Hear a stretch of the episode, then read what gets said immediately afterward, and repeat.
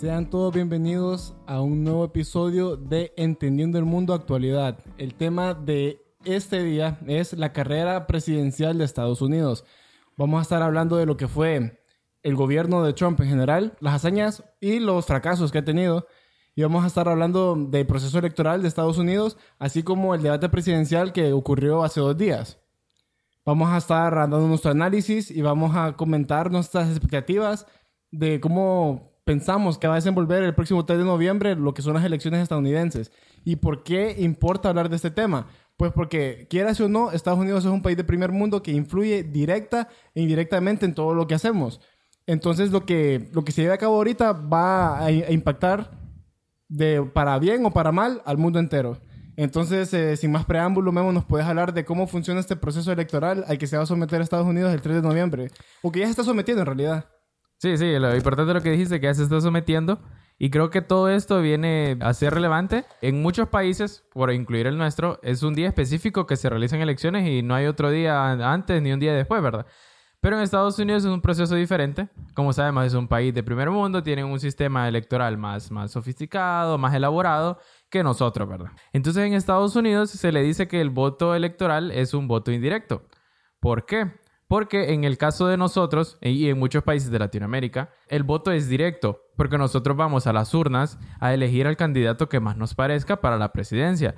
Y en este sentido, el que saque más votos es el ganador. Al, hacer el conteo final, el que sacó más votos es el ganador y ese es el que se queda con la presidencia de la República. En el caso de Estados Unidos, no. Este voto es indirecto debido a que los electores es decir, los ciudadanos, los habitantes estadounidenses van a las urnas o emiten su voto de diferentes formas. Puede ser eh, como ellos tienen eh, vía correo, pero ellos en sí están escogiendo los electores de su estado. Esto quiere decir que un determinado estado tiene un determinado número de electores. Por dar un ejemplo, el estado de California, que es el estado más poblado de, eh, Estados Unidos, es el que tiene 55 electores, porque al ser el estado más habitado, entonces le corresponden más. Así es como se distribuyen a lo largo de todos los estados de Estados Unidos este número de electores en relación a su población. Entonces, en este caso, por eso vemos que los candidatos escogen los estados más importantes, los estados con más electores, para así ellos ganar la presidencia. Porque el partido político que sacó más votos en ese estado es el que se queda con la totalidad de los electores de ese mismo estado. Entonces en sí los ciudadanos están votando por los electores, por ganar la mayoría de los electores de determinado partido político. Los partidos, antes de someterse al proceso electoral, ellos ya han determinado sus representantes en, estos estados. Entonces, como les decía, el ejemplo de California, antes del proceso electoral, cada partido político, en este caso los demócratas o los republicanos, ellos ya tienen el listado de sus electores determinados para someterse al, al proceso. Entonces, todos estos números de electores conforman el colegio electoral, que en su totalidad son 538 electores que irán a ese, a ese colegio. Por eso es que a lo largo de la campaña, estos eh, candidatos se someten a todas estas campañas políticas en los estados más importantes. Para ellos también es importante ganar ciertos estados pequeños porque eso también puede hacer una, una diferencia en muchos de los casos. En el caso de que el, el candidato, el partido político obtenga 270 votos de los electores, ese es el que se lleva el, premio, por decirlo así. Ese es el que se lleva la presidencia.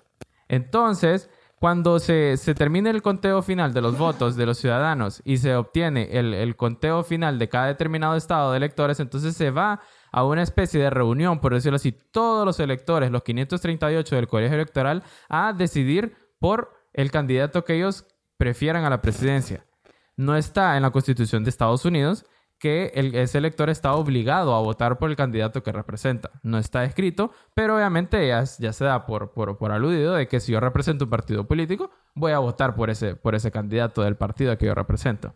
También existe el caso de que ningún candidato llega a los 270 votos. Se puede dar ese caso. Y porque no es imposible, ¿verdad?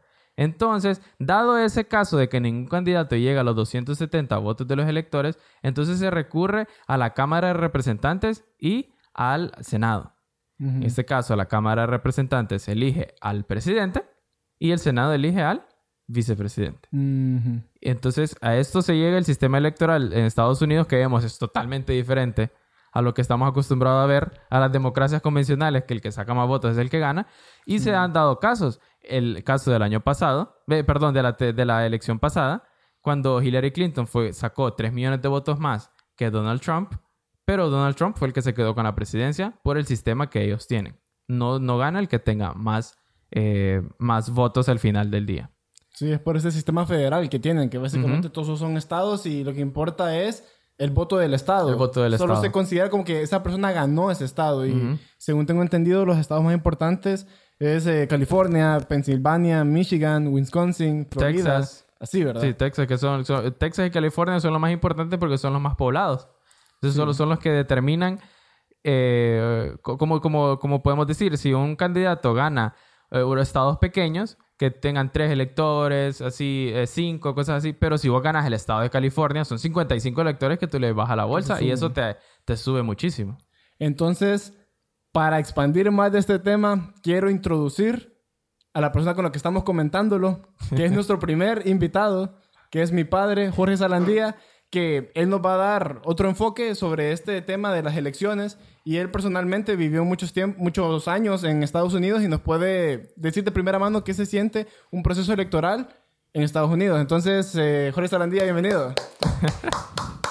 Bueno, muchas gracias por invitarme. Eh, miro que ustedes tienen un interesante programa, una interesante idea y, y también un tema pues del momento, ¿verdad? El tema eleccionario en Estados Unidos que incluso a países que no son de la línea, eh, por decir algo, política o económica de Estados Unidos, están pendientes de lo que ocurre en Estados Unidos, repercute en el resto del mundo, sean o no lo que somos nosotros, que somos un país pequeño, somos considerados el quinto patio. So- eh, Estados Unidos es nuestro principal socio comercial y político, pero por ejemplo China, que es una de las potencias del mundo, Rusia, todo, todo el mundo, Europa, están pendientes de lo que va a pasar en Estados Unidos, ¿verdad? Y en este proceso eleccionario no es la excepción.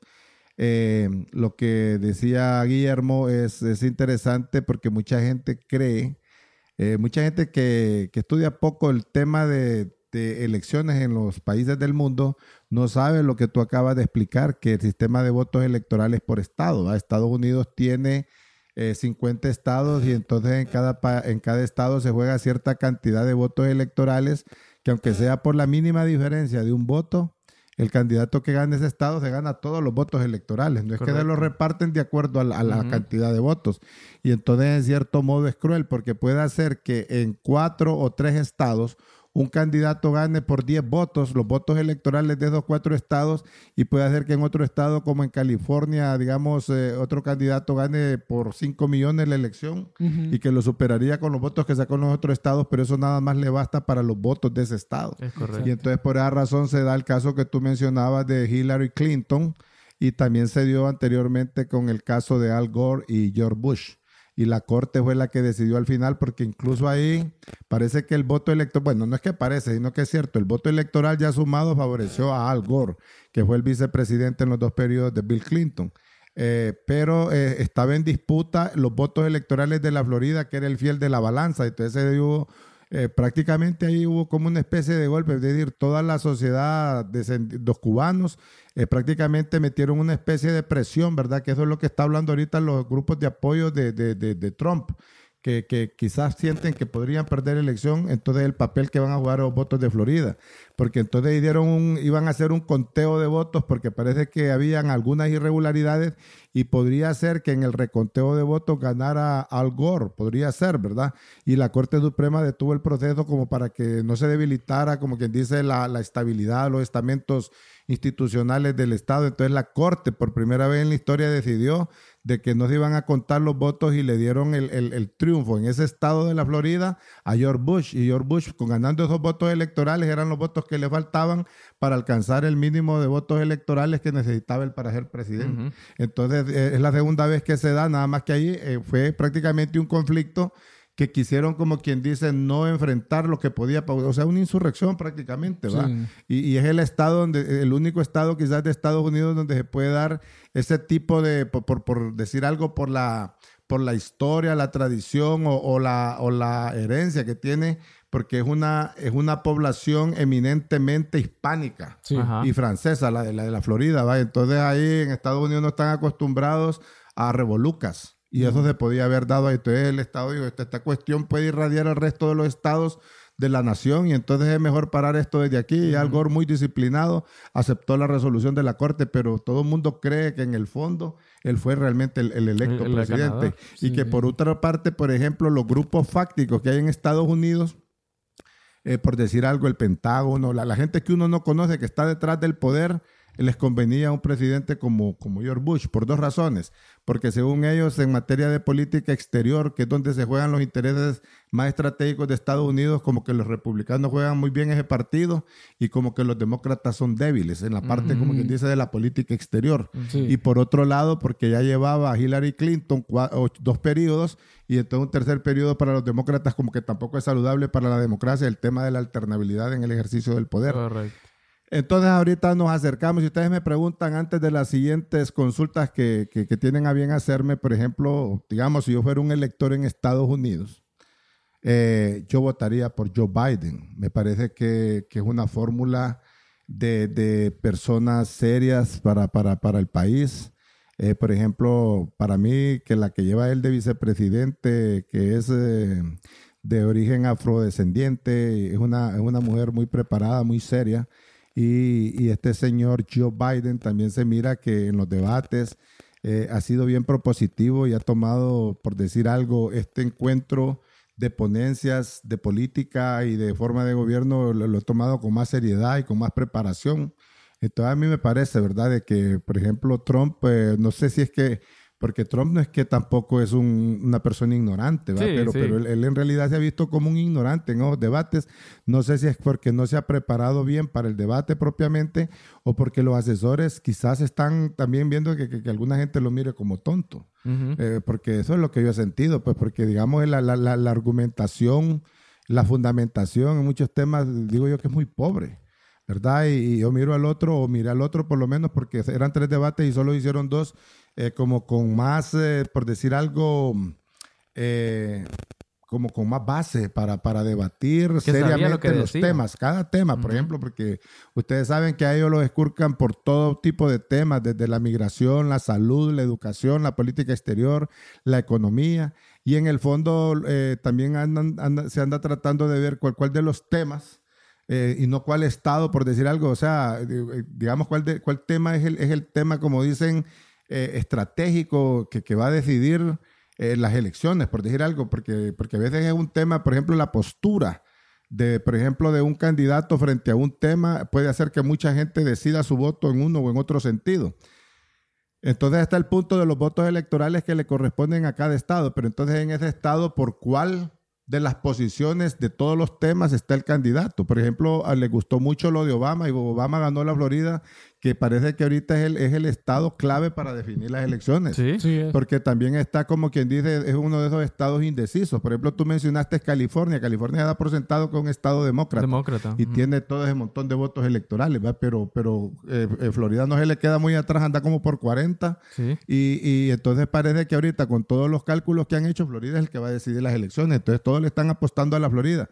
Pero pareciera que la Florida pudiera favorecer a Donald Trump. Pues. Entonces Trump, porque es que ahí está como quien dice la base de la gente más radical, de la gente ultraderecha, de la gente que le gusta el tipo de candidato como Donald Trump. Que, que, que, que prácticamente se, se mira como el Superman de la película, eh, el, el tipo que proyecta terror, que está contra la migración, ¿verdad? Que, que, que, que- ve incluso a mucha gente de menos. Es la percepción que tiene mucha gente, va el tema del racismo. Por ejemplo, por ejemplo, en el último debate Donald Trump dijo algo que realmente a mí me parece que es estúpido. ¿va? Por ejemplo, él dice, de todos los que están en esta sala, yo soy el menos racista. Entonces, tácitamente está reconociendo Que él es racista. yo no- nunca lo hubiera dicho un candidato presidencial. Porque el otro ni siquiera le dio importancia al tema, porque no es decir, no, yo soy menos racista, ni siquiera se metió a decir, no, yo yo soy menos racista que tú. Exacto. Pero, pero Donald Trump tiene la suerte que en Estados Unidos, por ejemplo, el, el- el voto de la gente a veces no es como muy ilustrado.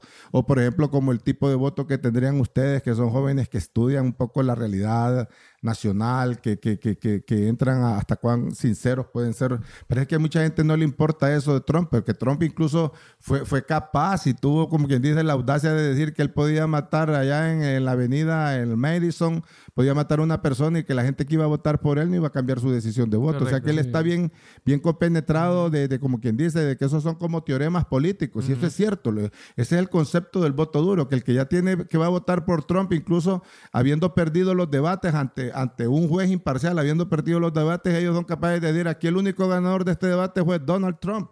y, y no es cierto, pues porque, porque es decir, de repente en el primer debate lo que fue hacer fue interferir cada momento que el otro estaba queriendo elaborar una idea y, y así va por el estilo. Pero, por ejemplo, en Estados Unidos, yo digo, a veces quedan de presidente, por ejemplo, de una manera sana. Hillary Clinton eh, la vez pasada estaba diciendo que, que ella, por ejemplo, el tema del aborto, que se volvió un tema importante Sí. en la elección, eh, que ella, pues, eh, ella respetaba eh, la producción, o sea, la decisión que toma una madre porque es la que lo va a parir, sabe si lo va a poder o no mantener, sabe, bueno, es decir, aunque suene cruel, pues, pero a mí me parece que en ese momento, es decir, yo soy una persona cristiana, creo en Dios y, y personalmente estoy en contra del aborto, pero me parece a mí que la posición de Hillary Clinton era como también una posición respetuosa, pues, porque, porque cada quien conoce sus problemas, sin embargo, aquel hombre dijo que él estaba en contra del aborto y tal vez es mentira, pero como que esa era la posición que más le capitalizaba a él políticamente y nosotros sabemos de que mucha gente tomó muy en cuenta que él, o sea, como quien dice, olvidarse de todo lo demás, la posición que podía tener Trump, pero como católicos o como, o como cristianos evangélicos, les gustó de que el hombre dijera que estaba en contra del aborto en cualquier circunstancia. Y entonces, eh, por esa razón, eh, a veces, a veces eh, uno no entiende cómo es que la gente vota, ¿verdad? Porque allá en Estados Unidos eh, también Trump ha tenido la suerte de heredar, de no ser este año por el tema de la pandemia, que arreció fuertemente en todas las economías del mundo. Eh, en los últimos tres años o los tres años que él ha estado en el poder, las condiciones económicas han estado muy buenas, pero las condiciones económicas no se dan porque hoy tomó presidencia una persona, No. sino porque son heredadas. Es decir, Correcto. es de lo que dejó el gobierno de Obama. Pero la gente que no sabe si ahorita tenemos empleo, y, pero son condiciones que fueron creadas en los ocho años anteriores, y entonces él se lleva el crédito. Sí. Entonces es una manera injusta de ver las cosas. Es como, por ejemplo, las aulas de las que se abren la migración también las mandó a hacer Obama, ¿va? Sí. Sí. Pero, por ejemplo, los, los demócratas hábilmente le están echando la culpa a él, ¿va? Entonces, de las cosas buenas se las acreditan y las cosas malas No, no. Y, él lo citó en el, en el debate. Él le dijo a Joe Biden, le dijo, ¿quién Usted hizo las cajas? Le- Y ¿quién aquel, y aquel evadió elegantemente, porque puede hacer de que él también en lo personal eh, no, no haya estado, puede ser que haya estado de acuerdo, puede ser que no. Eh, puede ser que haya sido alguna idea de algún funcionario intermedio, porque es decir, esas cajas ahí están y es un algo, es una ofensa a los derechos humanos, Correcto. es, un- es como quien dice un, un monumento a la falta de respeto a la dignidad humana, ¿verdad? Y ahí está. Eh, pero, pero no se sabe y obviamente yo, Biden, no se va a echar ese trompo al uña o esa responsabilidad. Sí. Tampoco se la quiso tirar a Obama porque eso sonaría un poquito desleal. Desleal. Lo cierto es que es algo de lo que tiene responsabilidad el gobierno. A ver, a ver qué estaban pensando los demócratas, porque como les digo, ¿verdad? Cuando también ellos quieren, eh, por decir algo, aplicar esas leyes de migración pueden ser crueles, ¿va? Porque en realidad la- ya en esa parte sí, por ejemplo, nosotros no nos deberíamos de perder, que la visión que ellos tienen al tema de la migración prácticamente es la misma. Es decir, ellos, ellos miran con desprecio, desprecio a los inmigrantes ilegales, los, los dos partidos. Sí. Nada más que, que depende de cómo lo barajan, Cómo es, la, lo- es la- es la ajá. diferencia. Pero ellos en realidad. Sí. quizás en el fondo todos estuvieran quizás de acuerdo en hacer un muro para que nadie se pase. Sí. Sí, no, como vos has dicho, yo creo que es correcto de que Trump, número uno, yo creo que nunca, yo personalmente en mi corta vida no había visto y vos, no sé si había visto una población tan polarizada, que está literalmente radicalizada de que no importa lo que, por ejemplo, lo que digan, lo que pase en estos debates, no importa, yo ya voté. Y ya lo hemos visto de que mucha gente ya, ya mandó su voto vía postal, ya, ya votaron. En sí, los votos que quedan por contabilizar no son muchos. Entonces, eso nos demuestra que ya mucha gente ya sabe lo que quiere. Otra cosa está de que, como vos decís, creo que Trump ha alimentado ese ego que tienen los gringos de la supremacía blanca. Correcto. Y eso, pues, me, me parece que ha dividido el país horrible. Entonces, ahora vamos a ver lo que es, em, por ejemplo, los logros y las falencias que ha tenido el gobierno de Trump para analizarlo mejor, va. A ver qué ha hecho el hombre. Pero sí lo que dijiste es correcto, de que mucha de la bonanza económica que tuvo Trump es gracias a los periodos de Obama. Eh, los- lo- el comienzo del periodo de Trump es, hubo un crecimiento económico que se desprende de muchas de las acciones que tomó Obama. Y obviamente no podemos decir también que lo afectó el COVID-19 a él, pero él también la ha manejado muy mal la pandemia. Correcto. Entonces aquí podemos ver un par de los logros del gobierno de Trump. Estos son como, pues, ¿cómo se podría decir? Como resaltar, resaltados, sí. highlights, ¿verdad? Que el primero es que él ha mejorado el sistema judicial de Estados Unidos, instaurando más jueces en lo, en lo que son las cortes eh, que Obama en sus dos periodos. Y esto ha ayudado a agilizar lo que es un- el proceso judicial de, para el gobierno de Estados Unidos. Bueno, vayámonos por partes. Por vayámonos por ajá. partes. Por ejemplo, en el tema judicial, eh, es como, por ejemplo, cuando dos equipos al jugar quedan empatados, que de repente eh, en las valoraciones de uno eh, puede ser que, que- que- que sí, que lo hizo bien, y en la valoración del otro dice que lo hizo mal. Porque, por ejemplo, ¿qué fue lo que realmente pasó con Obama? Obama lo que dejó fue una mora de nombramientos Sí. en cortes eh, estatales y federales, o cortes, cortes federales, ¿va? es decir, como quien dice, como que no le quiso entrar a ese tema para no comprometerse, ¿verdad? Pero, por ejemplo, que también ha hecho, por ejemplo, una de las, uno de los señalamientos que le hicieron a Donald Trump es que él, en todos esos funcionarios que ha puesto, no ha puesto a nadie de, que no sea blanco. Sí, y son conservadores Entonces, también. entonces son conservadores y entonces quiere decir que, que- que ellos en realidad ahí podrían estar sesgando la justicia. Y si eso es lo que está ocurriendo, entonces yo no lo daría como un logro. Yo no lo daría Sí, como un sí. logro. O sea, yo lo que diría que sí, pues que él por lo menos ha cumplido con nombrar esas vacantes. ¿Verdad? Que, que, no, que, que quizá Obama no tuvo el valor de hacerlo o no tuvo el tiempo o no miró la gente idónea para que ocupara eso. Sí. Entonces, si, si por ejemplo Obama prefirió no nombrar a alguien porque no miró a alguien idóneo, entonces lo rebutaríamos como algo malo o como algo bueno. Sí. Porque no se trata de salir del paso, porque si tú pones de juez a alguien es para el resto de la vida. Son vitalicios y, y te puedes imaginar la carga que le vas a dejar a la sociedad con un mal juez.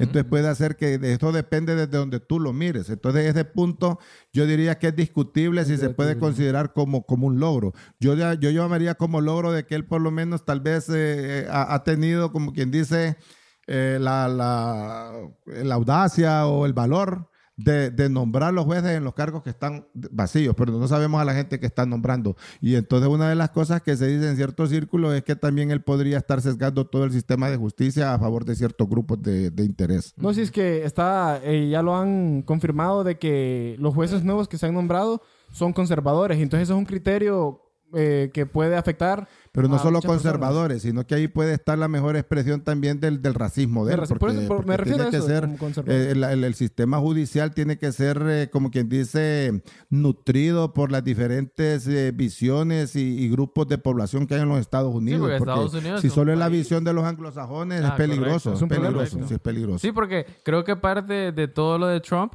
eh, gira alrededor de que si ustedes recuerdan, cuando él se lanzó, él siempre tenía esta frase que decía Make America Great Again. O sea, hacer Estados Unidos, eh, dicen América, ¿verdad? Sí, Un, sí, algo sí, que, que odio que digan eso porque. América es el continente, pero hacer Estados Unidos grande otra vez. O sea, yo entiendo que él hacía alusión a cuando Estados Unidos, eh, eh, bueno, sí lo sigue siendo. Era, era controlado solo por la, la Eh, mayoría anglosajona. correcto, y era un país imperialista, que Imperialista. vimos, el- vimos en la historia cuando, que Estados Unidos llegaba a un territorio y se lo tomaba como que era de ellos, ¿verdad? Y, se- y eran dueños y señores.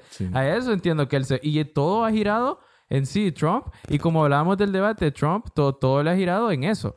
Que él, creo que co- como usted decía del debate, que, que nos- no, no sabemos si es por ignorancia o es porque no se prepara, pero creo que él ha mantenido la misma campaña que cuando se lanzó por primera vez. O sea, el hombre no ha cambiado nada. Y puede, hacer que, y puede hacer que no se esté equivocando, que después digan, no, es que fue, no fue eso lo que quiso decir. Ajá. no, porque No. ellos tienen asesores Co- y no son personas sacadas de la manga de la Eh, camisa. correcto. Eso está estudiado. Sí. Exacto, entonces a eso vamos, que él todo gira en eso. Y como, como estamos viendo ahorita, eso del sistema judicial y todo, creo que él ha, ha- ha, mm, ha- ha en- enmarcado todo su gobierno en eso. Sí. En, en- en hacer Estados Unidos grande otra vez, como él dice. Entonces, como cueste lo que cueste, ¿verdad? Aunque, y, y lo, y lo que, y, lo, y lo que decía usted es muy importante, que, que o sea, el, el gringo gringo en realidad eh, es lo que él quiere. O sea, eso es lo que le gusta, Sí. tener un líder que, que, que resalte el país por lo que ellos creen que es. Exacto. Que es lo, lo máximo en el mundo y, y- y el, el- el papá de los pollitos, como decimos, ¿verdad? La doctrina Monroe. El gringo, el gringo ortodoxo le fascina a Donald Trump. Sí. Porque así es, de- es. es del presidente que, porque es que en el fondo está ese sentimiento racial todavía más vivo que nunca. Está y el Sí, él no, lo es ha que- estimular y él sabe que son votos duros que nadie se los quita. Y eso es lo que él apela Y siempre. él es lo que apela. ¿Cuál es el otro logro? Vamos a ver. Entonces, eh, voy a... Bueno, entonces el punto ahí es que te diría Sí, yo que, que de repente es debatible eh, dependiendo de la óptica que se mire. ¿verdad? Sí. Entonces, bueno, entonces aquí vamos a ver otros logros. Otro logro es que consolidó Space Force, que sería eh, la Fuerza Espacial, que sería la sexta rama de las Fuerzas Armadas de Estados Unidos. Y esta, eh, contrario a lo que parece, no es para combatir alienígenas, sino que va a ser para defender los, eh, la propiedad y los bienes de Estados Unidos en lo que es el, el- el espacio. Entonces, él eh, invirtió 738 billones de dólares en esto y mucha gente lo considera como que es algo bien vanguardista porque ya estamos viendo hacia las estrellas. Bueno, y es el primer país que quiere consoli- consolidarse en lo que es la Luna y próximamente Marte. Entonces, eh, lo ven como algo visionario. Bueno, sí, es visionario, eh, pero también poniéndolo en perspectiva. Bueno, es que quisiera criticar yo todo lo que ha hecho Trump, ¿va? Pero, pero uno podría decir, eh, bueno, es eso lo más urgente para Estados Unidos. Ajá. Es decir, porque por ejemplo, si tú dices, yo voy a, yo, yo ahorita mis hijos me están pidiendo comida, pero, pero yo quiero hacer un movimiento estratégico al futuro, así que los voy a dejar aguantar hambre ahorita. Sí, sí, claro. Entonces, ah, solamente yo preguntaría, ¿va? Porque ese tema en realidad no es un tema que yo manejo. Eh, pero sí lo que manejamos es cuánto se está invirtiendo en eso y solamente era de preguntar, por ejemplo, eh, en una línea de prioridades, ¿qué tan prioritario es eso? ¿Verdad? Sí. Eh, o sea, no es que descuidar tampoco eso, porque en realidad en el mundo que vivimos es de ver hacia adelante y hacia el futuro. Para, para ver cuáles son las opciones Pero que manteniendo tenemos. el balance. Sí, manteniendo un balance. Ajá. Entonces, esa sería mi valoración Sí. sobre ese tema, ¿verdad? El balance. Otra triunfo que eh, dicen que ha logrado Trump es eh, que las reformas tributarias o impositivas que ha pasado en estos tres años pronostican un crecimiento de bonanza económica eh, muy bueno que no ha pasado en las últimas tres décadas. Porque lo que va a hacer es que va a bajar los impuestos que pagan las empresas Sí. y esto espera que, en consecuencia, haga que crezcan más empresas y que aumenten los salarios eventualmente y que el, y que el Producto Interno Bruto aumente un 3%. Vos que sos economista, no sé si nos puedes dar un, un- un Sí, enfoque con, de eso. con todo gusto. Por ejemplo, eh, digamos que crezca la economía, Guillermo, no significa que todos estamos bien. Correcto. O sea, lo que ha ocurrido en Estados Unidos más bien es como una distribución de la riqueza más desigual como nunca antes. El país ha estado creciendo y nadie lo puede negar. Y ha habido buenos niveles de empleo antes de la pandemia. Pero, por ejemplo, digamos, también la pobreza se ha acentuado. En Estados Unidos. Hay gente que no tiene ni para pagar. Te puedes imaginar en Estados Unidos los servicios de salud. Por eso es que también el Medicare se ha vuelto un tema muy importante. Sobre delicado. todo en la Florida, parece que, de- hablando, de, hablando de los estados que tienen sus votos electorales, parece que el tema de la salud va a ser el que va a inclinar el fiel de la balanza en la Florida. Por Sí, eso, porque mucha gente, así como por ejemplo las tías de, de, de Olga Lidia, que, que llegan a cierta edad ya avanzada, eh, se sienten desprotegidos. ¿va? Sí. El sistema de pensiones y de jubilaciones en Estados Unidos, y entonces a la gente le resulta caro, algo que incluso allá con lo que tienen uno diría, nosotros desearíamos tener eso porque por lo menos allá hay centros asistenciales, pero allá la gente que siempre ha tenido y sien- sienten que se les reducen ciertos beneficios, se sienten bien afectados porque sinceramente en Estados Unidos ni las medicinas ni los servicios médicos son baratos y una persona se puede morir simplemente con el recibo que le den de haber recibido una atención médica si acude a un centro privado. Pero como el punto que estamos hablando es de la economía, eh, sí es cierto que el PIB ha crecido que la actividad económica se ha fortalecido, ¿verdad? Pero también puede verse por dos razones. Número uno, porque en realidad Trump, mucha gente aduce que recibió la mesa servida Sí. de los esfuerzos que hizo el gobierno de Obama en, en- en crear condiciones, por ejemplo, de inversión, que tú sabes, por ejemplo, si se hace una represa, imagínate Patuca 3, cuántos años ha tomado en hacerse y para que después, por ejemplo, lo- el proyecto El Cajón, que, que- que lo hicieron en 10 años y, y después pareció como que era un mérito de Eduardo Córdoba. Ujú. Eh, o sea, cuando tú recibes, por ejemplo, un país, eh, por decir algo, con el potencial de, de- de- de- tener crecimiento económico y desarrollo económico, en realidad eh, allá usan una palabra que es LAG, lag, eh, le llaman lag variables, o sea, eh, cuestiones que tienen un efecto diferido en Ajá, el tiempo. Entonces, lo que, correcto. eso es lo que ha pasado con Trump. En realidad, Trump no, no es que ha hecho mucho. Y entonces, si tú revisas, por ejemplo, muchas de las cosas que él ha promovido es lo que le llaman tax credits, o sea, eh, exenciones fiscales a las empresas. Entonces, como que él ha estado fuertemente movido a beneficiar a las empresas y que las empresas tengan más dividendos y más ganancias. Y claro, ese es el, el círculo donde él ha debatido y él con esa gente, esa gente está con él feliz y esa gente ayuda mucho, mandan cheques para las campañas. entonces él, él- él no, él no es tonto en eso. claro que no, Pero, por ejemplo, claros. la actividad económica, por decir algo de la base social, no es que están tan bien, ¿verdad? Porque, No. por ejemplo, imagínate que están debatiendo si le pagan 15 dólares por hora en el salario mínimo y él como que no quiere eso porque dice que las empresas van a cerrar. Entonces, ¿de qué lado está él? ¿Verdad? Porque de repente Joe Biden lo que está tratando es de proponer algo que, que- que lleve un poco de justicia económica a- a- a- al- al total de la población. Y él, en, ah, imagínate que él solo pagó en los años mil- 2016-2017 750 dólares, que él se, se come muchísimo más de eso en un día de ser presidente, simplemente con mover el jet presidencial y Un mover toda la plato de servidumbre comida la Casa de él, Blanca. No un plato de que- comida de él vale más de usted. Entonces quiere decir que él a ese país, siendo el presidente, no ha sido la persona que más le ha dado, sino que la que más le ha quitado. correcto. Entonces yo no miro mucho eso. Es decir, es cierto, porque eh, curiosamente el primer indicador que, que toma para ver si la economía anda bien es el PIB. El PIB. Pero, pero, pero otra gente se va un paso más adelante, Jorgito. Se va al paso de ver cómo se distribuye el PIB. Entonces, por ejemplo, ahí no hay mucha equidad. Entonces, por ejemplo, la gente que está en la base superior de la economía es la que ha recibido más de la porción de ese pastel que ha estado creciendo. Entonces, parece que mucha gente también podría estar en desacuerdo con eso. ¿va? Lo- los que piensan, por ejemplo, en, en- en las reformas sociales, los que piensan un poco en lo, en lo que es la parte, la equidad social, eh, eh, no, no están alabando mucho eso porque eso, eh, hay gente que cree que si hacemos a los ricos eh, más ricos, como que eso va a irradiar a la base. Ajá. Y eso también se ha pensado en Honduras. Aquí, por ejemplo, los dueños de los bancos, Tú miras los balances, los estados financieros que reportan, ganan miles de millones de los intereses que cobran. Eh, pero eso, eso no se va, digamos, uno no mira a los hondureños eh, sino que más bien mira más pobreza. Entonces, eh, eh, eh, hay toda una, una teoría económica, y ese es mi campo, que, que piensan que la mejor manera de, de- de mejorar las cosas en un país, en una sociedad, es, es fortaleciendo, por decir algo, a los empresarios, la propiedad privada y a los ricos, porque por irradiación o por ósmosis se van a beneficiar los demás, pero en realidad eso debiera de ser así, Debería pero no es que es automático. No, No. Entonces eso es lo que no ha ocurrido en Estados Unidos, porque si no, en algunos otros estados que han sido estados industriales, como por ejemplo Missouri, eh, Ohio, ¿verdad? Todos esos estados donde, donde ha habido bastante... Ahí la, la- la gente no se siente bien porque sienten que el costo de vida ha subido y, y- y- y los ingresos no se les ha emparejado. No. Entonces ahí es donde aquellos piensan un poco en, hay que subir el salario mínimo. Y nosotros podríamos decir aquí en Honduras, pucha, 15 dólares la hora no me lo gano ni en una semana. Pero es que allá, así como gana la gente, así gasta Así también. gasta. Lo que se podría hacer tal vez es bajar el impuesto y subir el salario mínimo a la vez, ¿no? Sí, es que hay varias maneras de hacerlo, ¿va? Pero, pero, pero de repente la estrategia de dispensarle a, la- a la- a las grandes empresas que, que- que generan grandes ganancias, dispensarle lo- lo- los impuestos quizás no es la mejor vía, ¿verdad?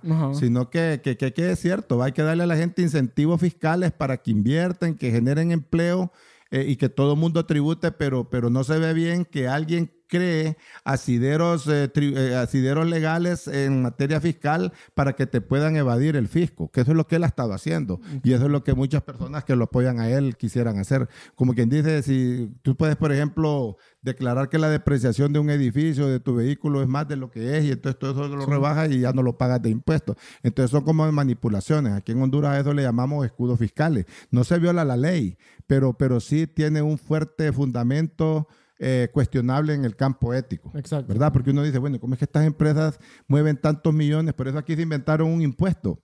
Aquí en Honduras, que le llaman el impuesto al activo neto, porque muchas empresas no pagaban impuestos sobre la renta. Eh, todos los años se declaraban que no ganaban y que más bien perdían, pero no miraba que las empresas hacían más edificios. Entonces se inventaron una idea que, que es interesante. Pues entonces les cobran un impuesto del 1% por todo lo que mueven en ventas. Entonces, si no los agarraban por un lado, los agarran por el otro. y eso es lo que deben de hacer en Estados Unidos. O sea, que la gente tribute, porque el país, el país lo necesita. Lo necesita. El país necesita, eso. por ejemplo, darle a la gente salud y educación, pero si, si los que pueden, eh, por ejemplo, contribuir, ¿verdad? En la parte tributaria no lo quieren hacer, no son patriotas y no son justos. No son justos. Más bien creo que, que por, decirlo así, creo por, por todo lo que usted ha dicho, Trump se ha, ha como convertido en un, en un funcionario latinoamericano. Porque aquí en Latinoamérica eso es común, o sea, ver que la, que, que la cúpula, los funcionarios altos, solo se benefician entre ellos. Porque los que están, por eso yo nunca he sido partidario de eso, que la gente que llega al gobierno son los mismos dueños de la empresa privada. O sea, lo- lo- los que llegan al gobierno son los que son dueños de bancos. La, el COEP Ajá. y la empresa privada están felices con Juan Orlando. Exacto. Es correcto. Pero, por ejemplo, si uno, si uno, nosotros que, por ejemplo, digamos, por ejemplo, si alguien, si un sociólogo nos califica, va a decir que somos clase media, ¿va? pero quizás somos clase media baja. Eh, eh, entonces nosotros que caminamos por, por, por estos estratos, nosotros podemos ver de que la gente en realidad no está bien. No. No, Va, es no. que nosotros debemos darle gracias a Dios que, que- que tenemos los tres tiempos al día, que, que, por ejemplo ustedes tienen la posibilidad de acceder a una educación de calidad, pero pregúntense ustedes por todos los jóvenes de nuestro círculo aquí en Catacamas. Eh, no tienen esas posibilidades. A veces ni siquiera de ir a la Universidad de Agricultura, que la tenemos a, 20 kil- a 5 kilómetros, ¿verdad? Sí. Entonces uno mira, por ejemplo, eh, las carencias que tiene la mayoría de las familias. Entonces, si viviéramos en un país en donde realmente eh, ese crecimiento económico o ese crecimiento del PIB se distribuyera con mayor justicia, pues ahí no diríamos nada. Pero resulta que todo el crecimiento del PIB va a los mismos bolsillos. mismos bolsillos. A, a esas familias de esos nombres extranjeros, ¿verdad? Que han venido a colonizar, ¿verdad? Eh, los, los, los Atala, los, los dueños de esos grandes, eh, Sí, los eh, Cafi, ¿verdad? ajá. Los, los Facusé, la gente que, que aquí está feliz con el gobierno que tenemos. Él, él igual que en Pero, pero. Juan, Juan, Juan Pueblo no está feliz porque realmente aquí hay más pobreza. O sea que, que no somos, eh, digamos, personas que tal vez podríamos estar eh, ideológicamente en contra del gobierno, sino que son instituciones serias que miden que aquí hay eh, casi ya un 50% de extrema pobreza y un 70% de pobreza, más del 70%. Entonces esos indicadores son los que hablan, ¿verdad? Con Sí. eso es que hablo yo también. Ok, entonces, otro, otro logro es que en esta administración de Trump se logró básicamente vencer lo que es el califato instaurado por ISIS Ah, bueno, eh, en el marzo de 2019. eso sí, Y eso sí. en- a finales de octubre eh, se llevó a cabo lo que fue eh, la ejecución o que mandaron a matar a Abu Bakr al-Baghdadi, eh, Y a- que era un terrorista más buscado. Sí. Bueno, digamos que, eh, fíjense que incluso en los debates esta vez no lo vi, pero en la parte de política exterior no hay mucha diferencia, porque ahí prácticamente como que la política exterior de los Estados Unidos la, la- la dirigen unos grupos fácticos que, que uno ni los conoce, puede ser el Club de Vanderbilt, por ejemplo, gente que, que, que incluso tiene muchos tentáculos en muchos países del mundo y en muchas instituciones. Entonces, sí, esos son logros porque digamos que el terrorismo tal vez no representa para nosotros una amenaza aquí en Honduras, ¿va? pero sí la representa para países como Inglaterra, eh, países de, de- de- de allá de Europa o países como Esta- o Estados Unidos, ¿va?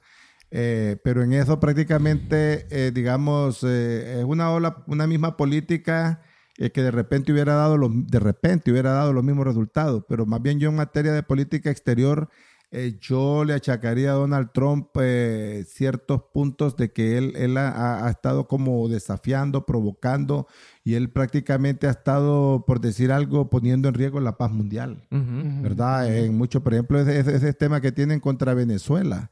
Por ejemplo, yo creo que muchas cosas nosotros andamos peor que Venezuela, pero ellos están más preocupados con Nicolás Maduro que con Juan Orlando, que ha sido inclu- incluso hasta cuestionado de otros temas. Y entonces allá en, eh, pero ¿por qué? Porque no es un régimen que está alineado con ellos. Entonces como que los regímenes malos son los que no están alineados al poder.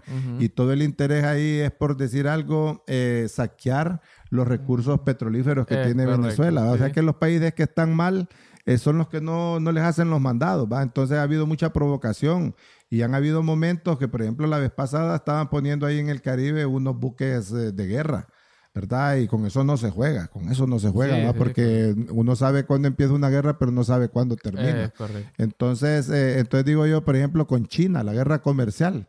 O sea, de repente pueden haber otras maneras de abordar, va, con Rusia el otro problema y con la Unión Europea, que prácticamente incluso ellos han, que se han retirado de convenios y de pactos internacionales, lo mismo de la OTAN, han estado, es verdad, eh, ha habido crisis, pues, y entonces, entonces han habido gobiernos en Estados Unidos, por ejemplo, ni con Ronald Reagan hubo ese tipo de confrontación.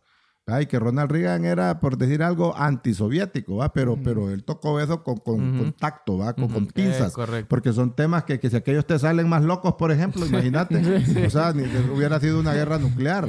Ah, por ejemplo, el tema de la guerra de los misiles, o perdón, la crisis de los misiles cuando estaba Nichita Khrushchev y estaba John F. Kennedy en los Estados Unidos, de ese tema tanto los de allá como los de acá lo tocaron con pinzas y mejor Sí. lo dejaron ahí. Sí. Porque, porque si solo era de que alguien apretara un botón y sabíamos que en ese momento iba a empezar, eh, por decir algo, una catástrofe mundial y no se sabía dónde iba a terminar. Porque claro. el, el poder bélico que tenían las dos potencias es suficiente para demoler 80 veces la Tierra. Entonces, entonces en esa, con, eso, con esos temas no hay que estar jugando como quien dice, te voy a declarar la guerra. O sea, por ejemplo, lo que quiero decir es que, por ejemplo, Donald Trump, eh, digamos, el tema eh, exterior, específicamente con China, no lo ha manejado bien.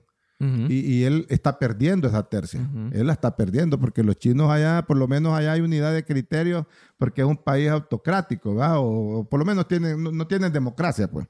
Y entonces allá no, no, no andan disputando las ideas en foros, Sí, sino que allá es una sola, ajá. un buró que decide las cosas y... Y así se hace. y el así se hace, Ujú. correcto. Ajá.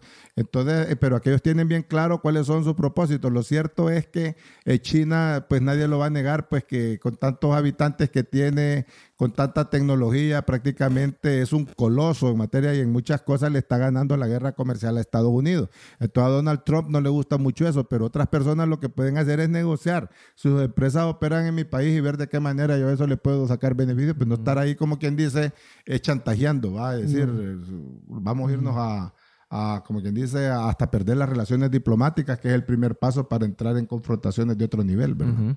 Ok.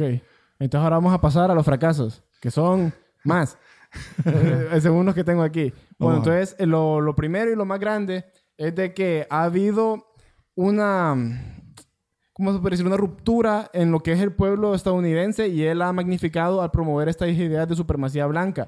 Y han pasado cosas como las de Charlottesville y la muerte de George Floyd que han eh, comenzado estos momentos de resentimiento social porque los, la gente de color siente que está siendo atacada. Pues ya sabemos que el caso de George Floyd fue que este policía asesinó a, a esta, a esta persona de color, básicamente sangre fría, yo lo diría, Sí. como intencionado. Abusó de su poder. Abusó Abusó de su de su poder. poder, Abusó de su ajá, poder. correcto. Y, lo, y, lo hizo, con- y lo hizo con un sesgo racial. Ajá. Bueno, eh, solamente quería decirles algo antes de entrar a este tema de, de los fracasos o de los desaciertos, se podría decir que, por ejemplo, imagínate, Guillermo, imagínate ahorita que, que, por ejemplo, eh, por ejemplo, si digamos la economía no está creciendo, por decir algo, que aquí, digamos, nosotros deberíamos de estar creciendo al 5% anual, ¿verdad? Y la economía, por ejemplo, lo está creciendo apenas a un 2.5%. Entonces, eh, los presidentes y esos eh, jefes de Estado tienen asesores que les dicen cómo barajar las cosas para que, que lo- un fracaso se mire como un éxito. Entonces, en el tema de la salud, ¿va? van 200 mil muertos en Estados Unidos y dicen, miren, si no fuera por mí, fueran 2 millones. Entonces, él se atribuye como que esos 200 mil es poca cosa con lo- y él no ha hecho nada. Como, co- como que salvó un Como millón ochocientos millón mil. ochocientos mil. Entonces, él Ajá. que es tonto, Ujú. pues dice, pucha, sí, dice, ha hecho y no ha hecho nada. O sea, que, que la, la gente que sabe del, del- del tema de salud sabe de que en realidad desde un principio, incluso, incluso la persona que tienen ahí, al doctor, no me acuerdo en este momento, Fauci. Fauci. Fauci, eh, para mí me parece que no, no, no, no, le quedó muy grande la camisa, pues, porque creo que ya es una persona, eh, por decir algo, que puede hacer que ya mm, esté desfasada. Porque, porque yo lo he oído a ver hablar y yo siento que el tema de la pandemia, por ejemplo, como lo han abordado en otros países, eh, como con mayor conocimiento de causa, ¿va? Pero, pero el doctor Fauci lo que hace es decirle a él que pudieron haber sido dos millones los muertos y él eso es lo que dice. Pero yo pienso en lo personal que Estados Unidos, siendo la primera potencia mundial, de repente un éxito que diría yo que si solo hubieran muerto unos 50 mil a la fecha. Pero él dice, no, Messi, dice, yo más bien le he salvado la vida a un millón ocho. ¿Qué es lo que ha hecho? Sí, Nada, nada. Entonces, eh, es lo que te quería decir de que a veces un fracaso, dependiendo de cómo lo barajes, lo puedes presentar De- como de un éxito. manera. Como un Por decir algo, va, si está en una guerra, por decir algo como la de Vietnam, va, y murieron 5 mil soldados, que son 5 mil familias que van a quedar enlutados, y puedes decir, ve, si no hubiera sido yo, hubieran muerto 20 mil soldados. Ajá.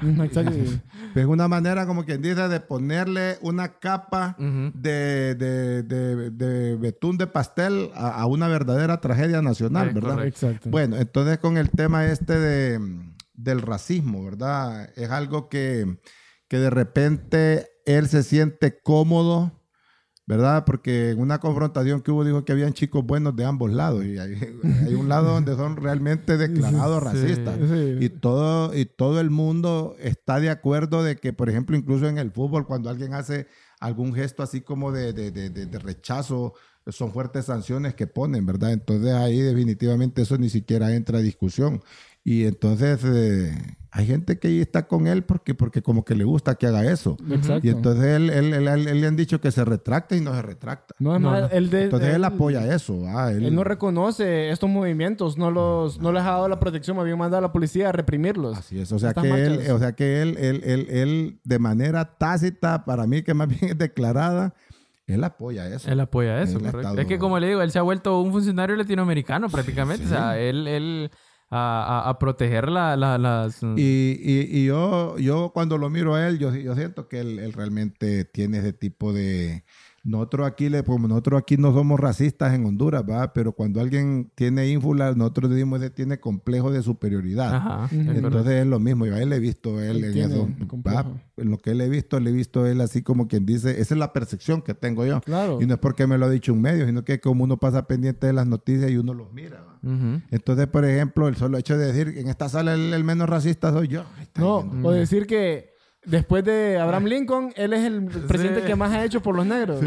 No, él lo tuvo que recomponer. Él Ajá. había dicho que había hecho más que Abraham Lincoln. que ¿Cómo- Abraham cómo Lincoln? Ah, No, no, sí, no, no, no, no, no, no me entendieron. No lo dije que- eso. No dije, de- de- después de él, soy yo. de- Ajá. de- o sea, de Lincoln para acá. Pero entonces lo recompuso y no lo recompuso bien. No. Porque él dijo, como quien dice, si me tocara extender el periodo histórico a antes de Lincoln, entonces puede ser que yo incluso haya Ajá. hecho mal. No, él dijo, si tomamos como línea divisoria de Lincoln para acá, primero había dicho que él había hecho más que Lincoln, y Ajá. después dijo, no, no, no, de Lincoln para acá. Entonces Eh. quiere decir que nunca se retractó de decir Que- sí. posiblemente él ha hecho más que Lincoln por, por, por, los, por de Ujú. las razas, ¿va? Entonces, otro de los fracasos que le señalan es que la imagen internacional de Estados Unidos se ha visto por los suelos. Porque, como todos sabemos, Estados Unidos es uno de los países más influyentes del mundo y el presi- la presidencia de Estados Unidos no es un juego. Y él, ese papel que él tiene, esa imagen, ese peso que él carga sobre sus hombros, él lo ha, eh, lo ha ridiculizado a nivel internacional. A tal punto de que pues él ha atacado aliados, él le ha dicho que se quiere salir de NATO, no quiere suscribirse al Acuerdo de París. Él básicamente está atacando a, a- o haciendo insultando a los demás países Incluso a la Organización Mundial de la Salud, Y dijo a la- que se iba a y la- retirar, ¿verdad? ajá. Sí. Entonces, Y, eh, pero- pero- sí. espérame. Y, por ejemplo, de una encuesta que han realizado a otros países, el 64% de los presidentes de los otros países dicen que él no lo ven a él como el mejor futuro para Estados Unidos. Y el manejo del COVID-19 por parte de Donald Trump va a pasar a la historia como uno de los peores manejos de, eh, de una crisis. Lo que te estaba diciendo, lo que te estaba diciendo. Y, y sí tiene bastante fuerza eh, la primera parte de, de que, por ejemplo, el presidente de los Estados Unidos, no es como que estemos hablando del presidente de Honduras, va que una vez Tiburcio Carías Andino le declaró la guerra a Hitler. Y lo tomó en cuenta, ¿va? Y este, por ejemplo, y este, por ejemplo, este presidente creo que, que le declaró la guerra a Palestina, no sé, ¿va? Pero tomó una decisión tonta que ni siquiera le estaba, a ISIS, creo que fue.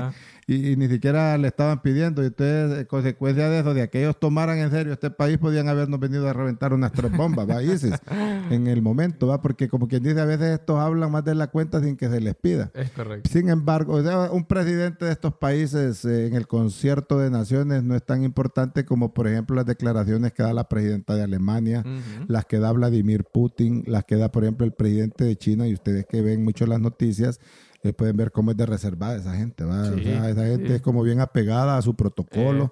Y este señor se sale mucho del protocolo y entonces incluso lo- lo- muchos, muchos países aliados lo toman como que no es una persona de confianza, pues que, que hoy te dice una cosa y mañana te dice otra y, le, y le vale. Y está comprometiendo, por decir algo, los intereses de todo un país simplemente por su inconsistencia.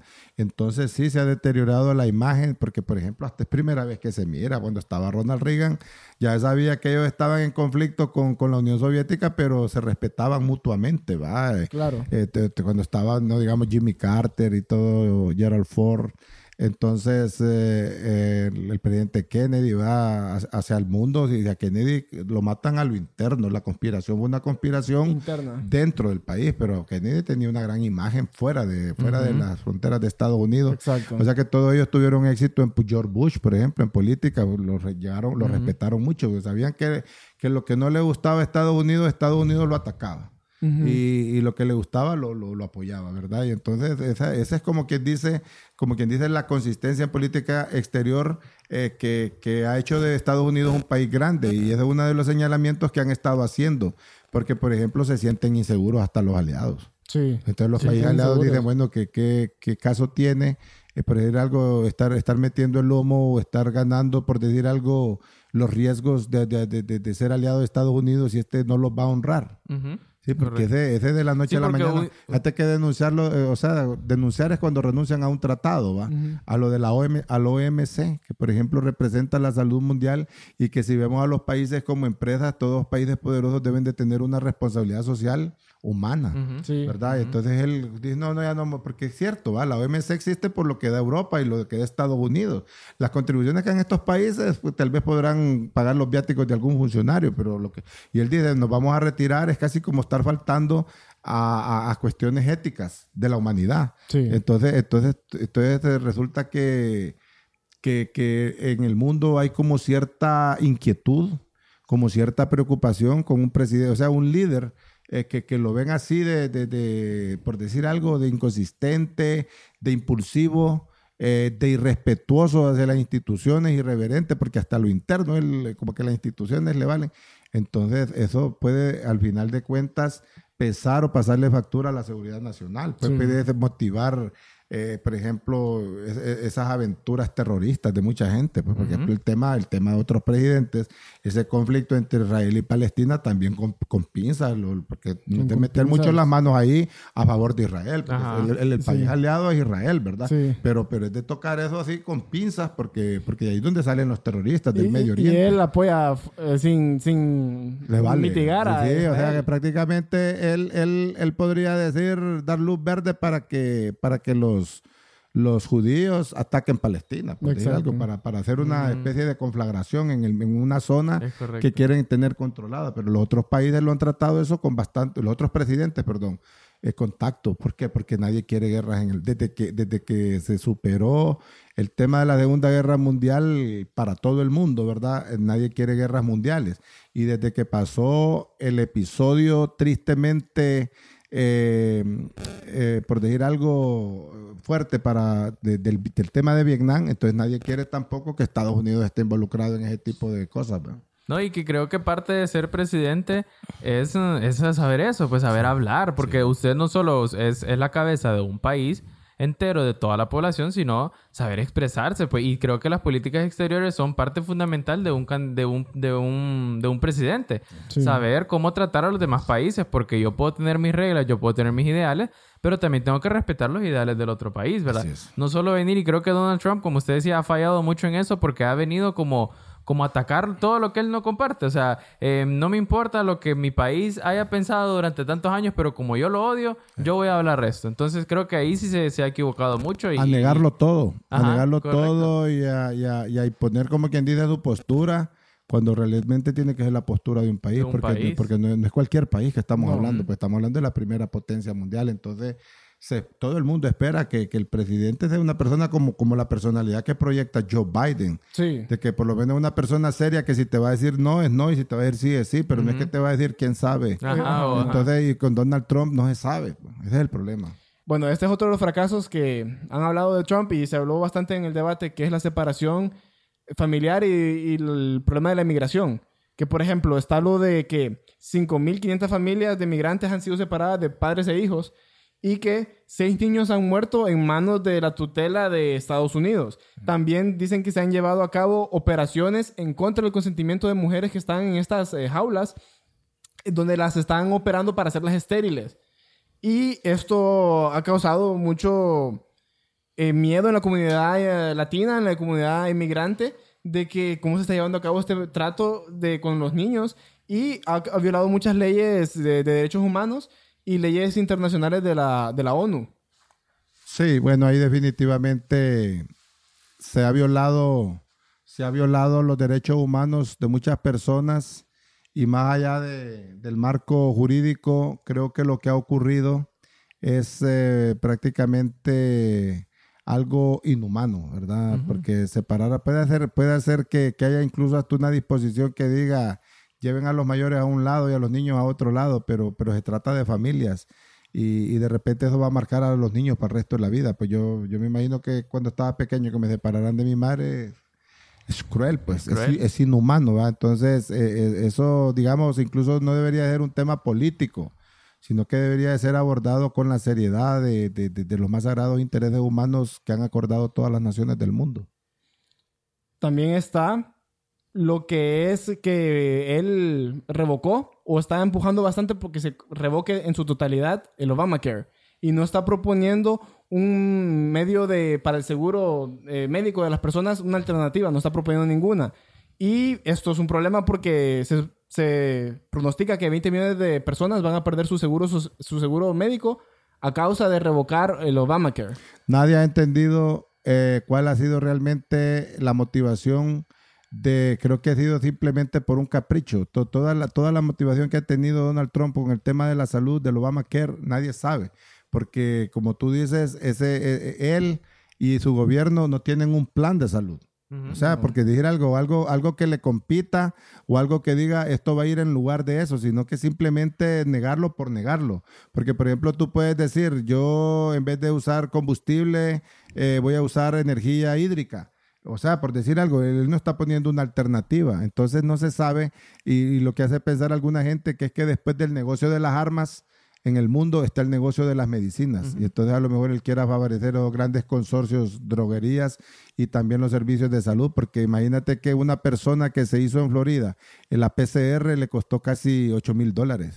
Entonces, en una clínica privada, pues para que le dieran resultado inmediatamente, ¿va? Entonces, ¿quién va a tener esa capacidad?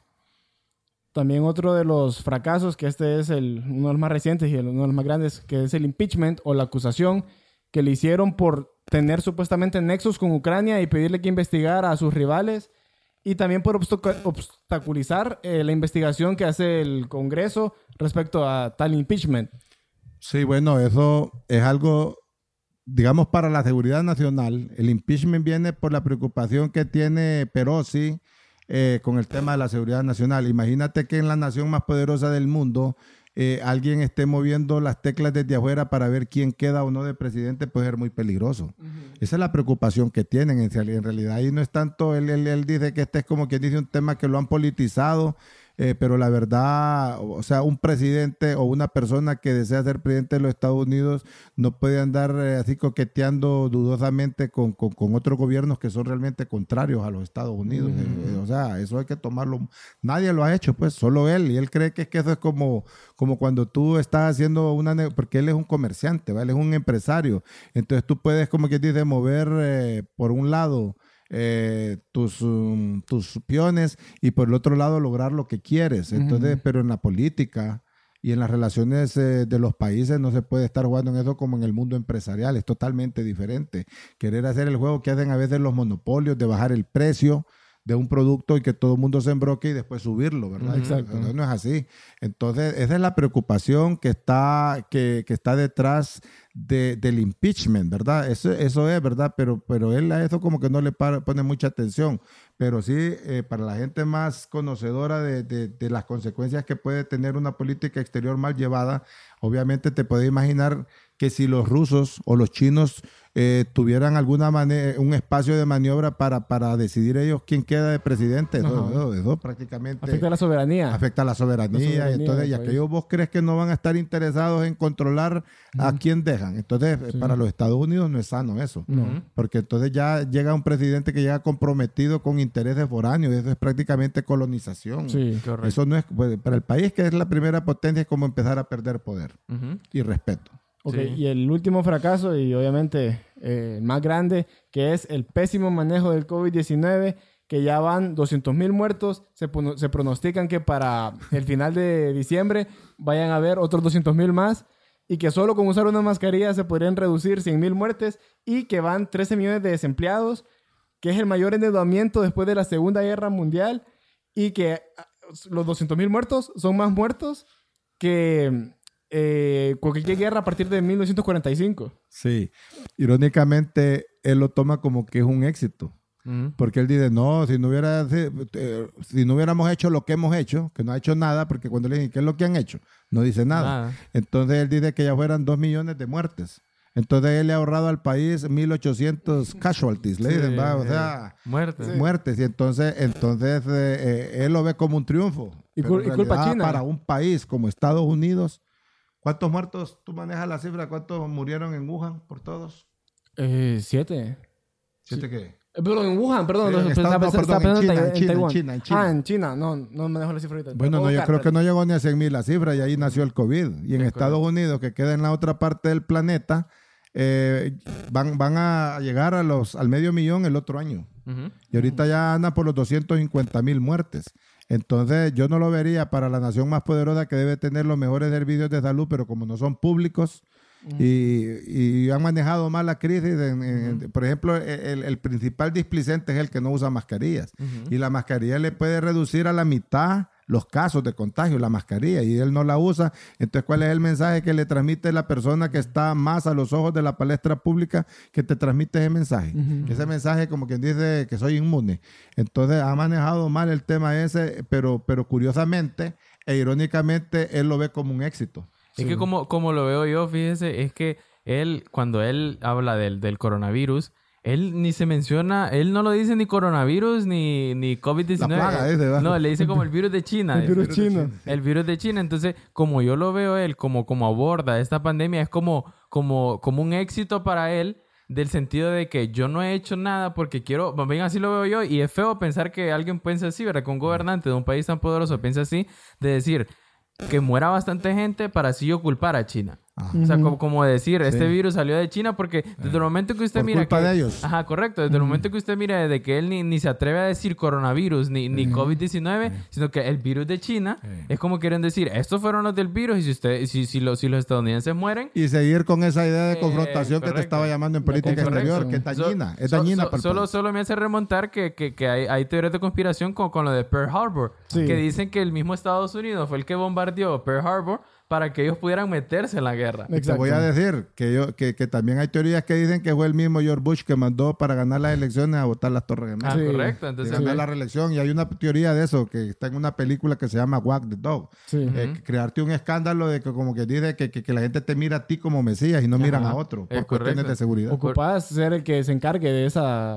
Bueno, Por- que dicen que eso pasa con, con el- esta pandemia de COVID-19 que él está viendo si logra hasta posponer o cancelar las elecciones. Quiere tal vez ver cómo lo logra En tangiversar. muchos países lo han querido hacer así, sí. claro. Bueno, es más, él, bueno, que ahorita ya vamos a pasar, creo, a, a los highlights del debate. Hoy sí ya vamos a comenzar. Que eso fue una de las cosas que él dijo, de que, que dijo que ya tiene una vacuna y que la va a comenzar a repartir ahorita a finales de noviembre, diciembre. Y todo, le, todo el mundo le ha preguntado, ¿y qué científicos refrendan eso? Porque eso, eso no es de decir como que yo me voy a poner los zapatos más tarde, sino que, que, que es científico, ¿va? Porque incluso ahorita que nosotros miramos cómo están bombardeadas las redes sociales de mensajes que, que dicen, no, y que, que, cosas para venderle pánico a la gente y nadie, y nadie es responsabilidad de decir qué institución. Entonces, con solo eso debería de ser eh, señal para, para, para borrar eso y no pararle bola, Es pues, correcto, porque hay mucha desinformación que yo no sé con qué interés la hacen, pues, pero, pero, pero en este caso le dicen a él, ni el mismo Fauci, que es el que tiene él ahí, ha dicho que eso va a salir hasta en mayo, si acaso. Sí, ¿no? Y él dijo que en una que- semana. y él dijo que iba a salir antes de las elecciones. Sí. Sí, sí. Sí. No, me va diciendo que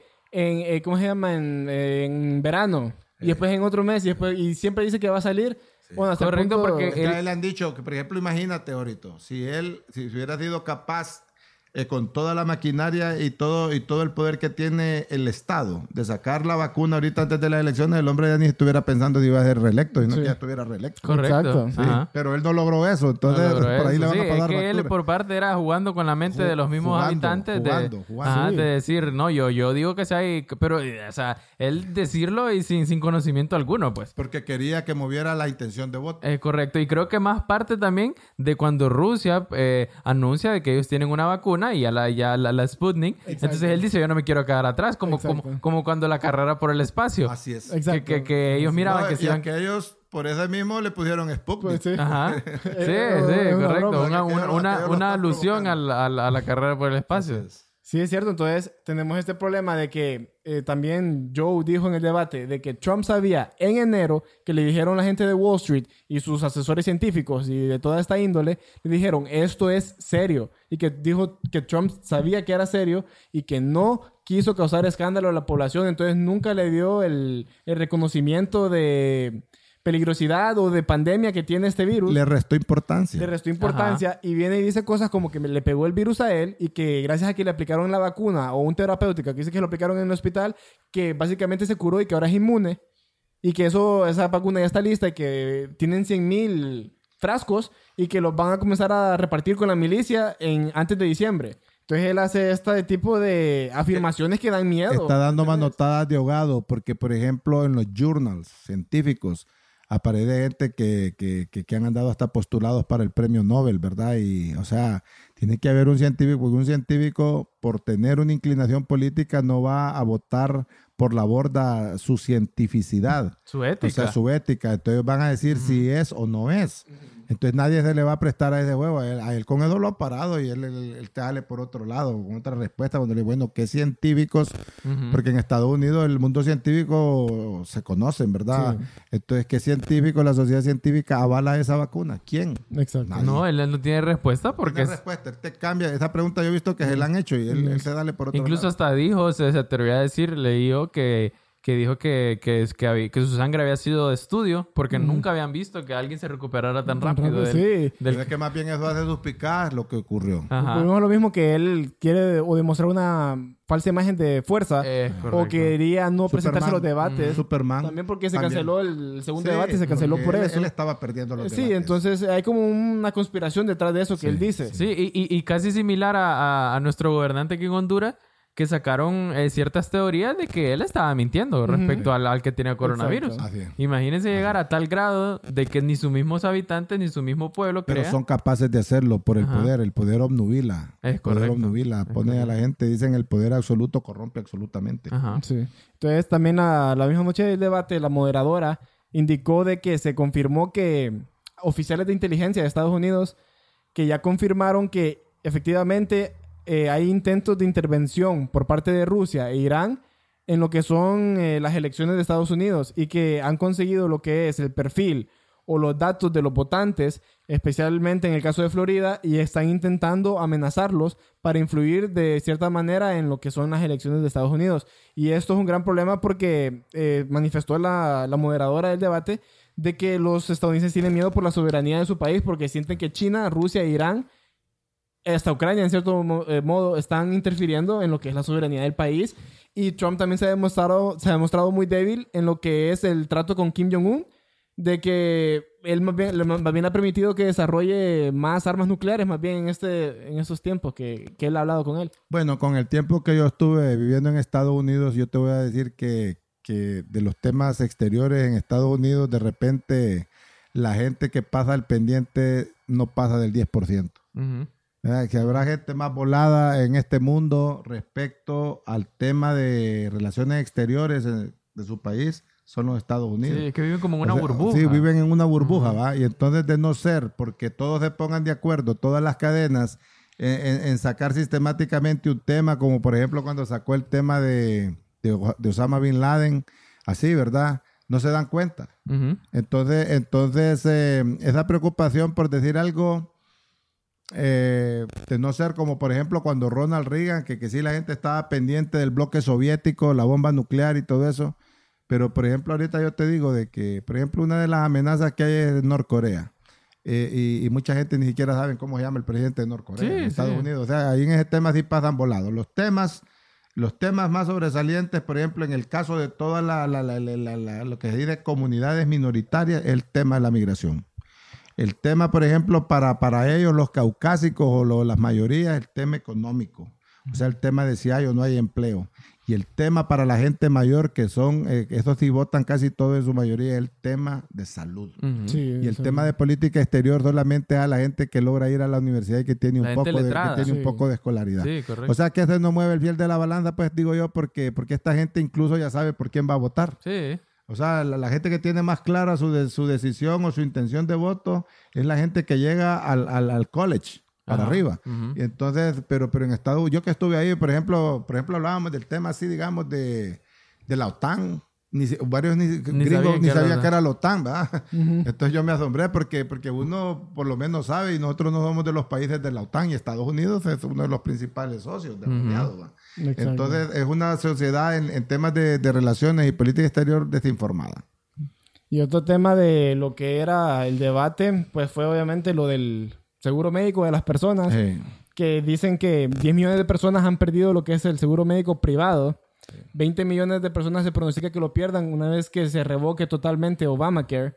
Que Trump no tiene un plan para sustituir Obamacare, pero que dice que va a generar un plan que hasta va a cubrir a las personas con enfermedades o condiciones médicas preexistentes. Y Joe Biden le dijo en el debate de que eso es imposible y ningún presidente puede prometer eso de cubrir personas con condiciones eh, médicas preexistentes. Sí, es decir, eh, en su ambición por ser presidente, una persona puede sentirse motivada hasta mentir, ¿va? Y después decir que no fue eso lo que quiso decir, pero ya, ya está electo Sí. presidente y tenés que aguantarlo cuatro años.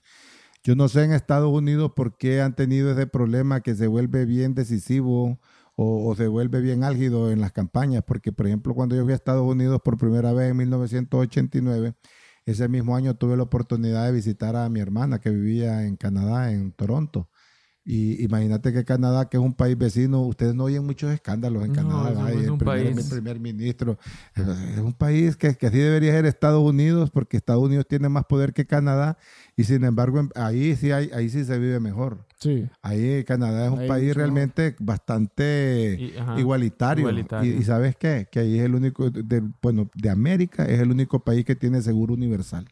Yo no sé si han cambiado las cosas, te estoy hablando desde 1989, pero en ese año que yo fui, todos los médicos, todas las personas relacionadas con el TEP trabajan para el Estado.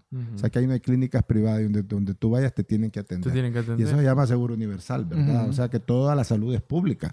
O sea que no va a haber un especialista ya que va a cobrar, por decir algo, 100 mil por una operación y, y en el hospital te la van a hacer, pero tenés que esperar cuatro meses. Sí. Eh, o sea, Y yo, usted yo- lleva las dije, yo dije, ¿cómo es posible que Canadá, Canadá le lleve, por decir algo, este kilometraje a Estados Unidos y lo tiene al, al otro lado?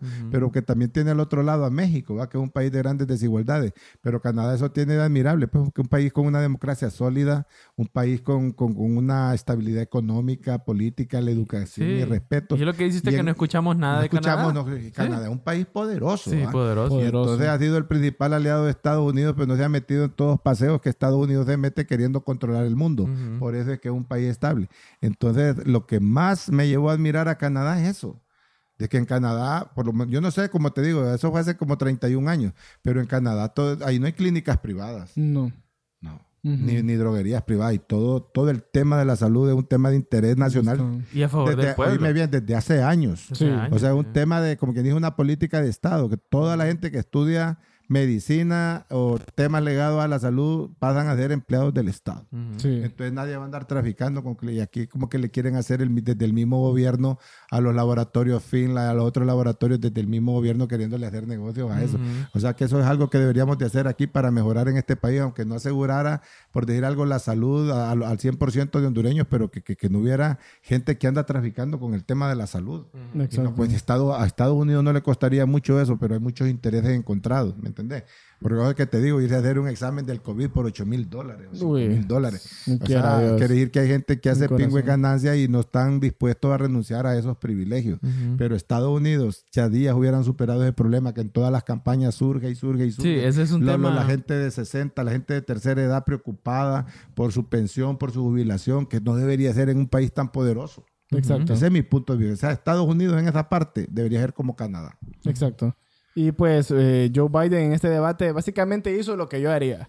Yo agarraría todo lo que Trump dice, lo que no ha hecho, y diría que sí lo voy a hacer. Entonces, eh, Biden dijo de que va, si Obamacare se revoca del todo, o lo que quede de Obamacare, él lo va a transformar en lo que es Biden Care.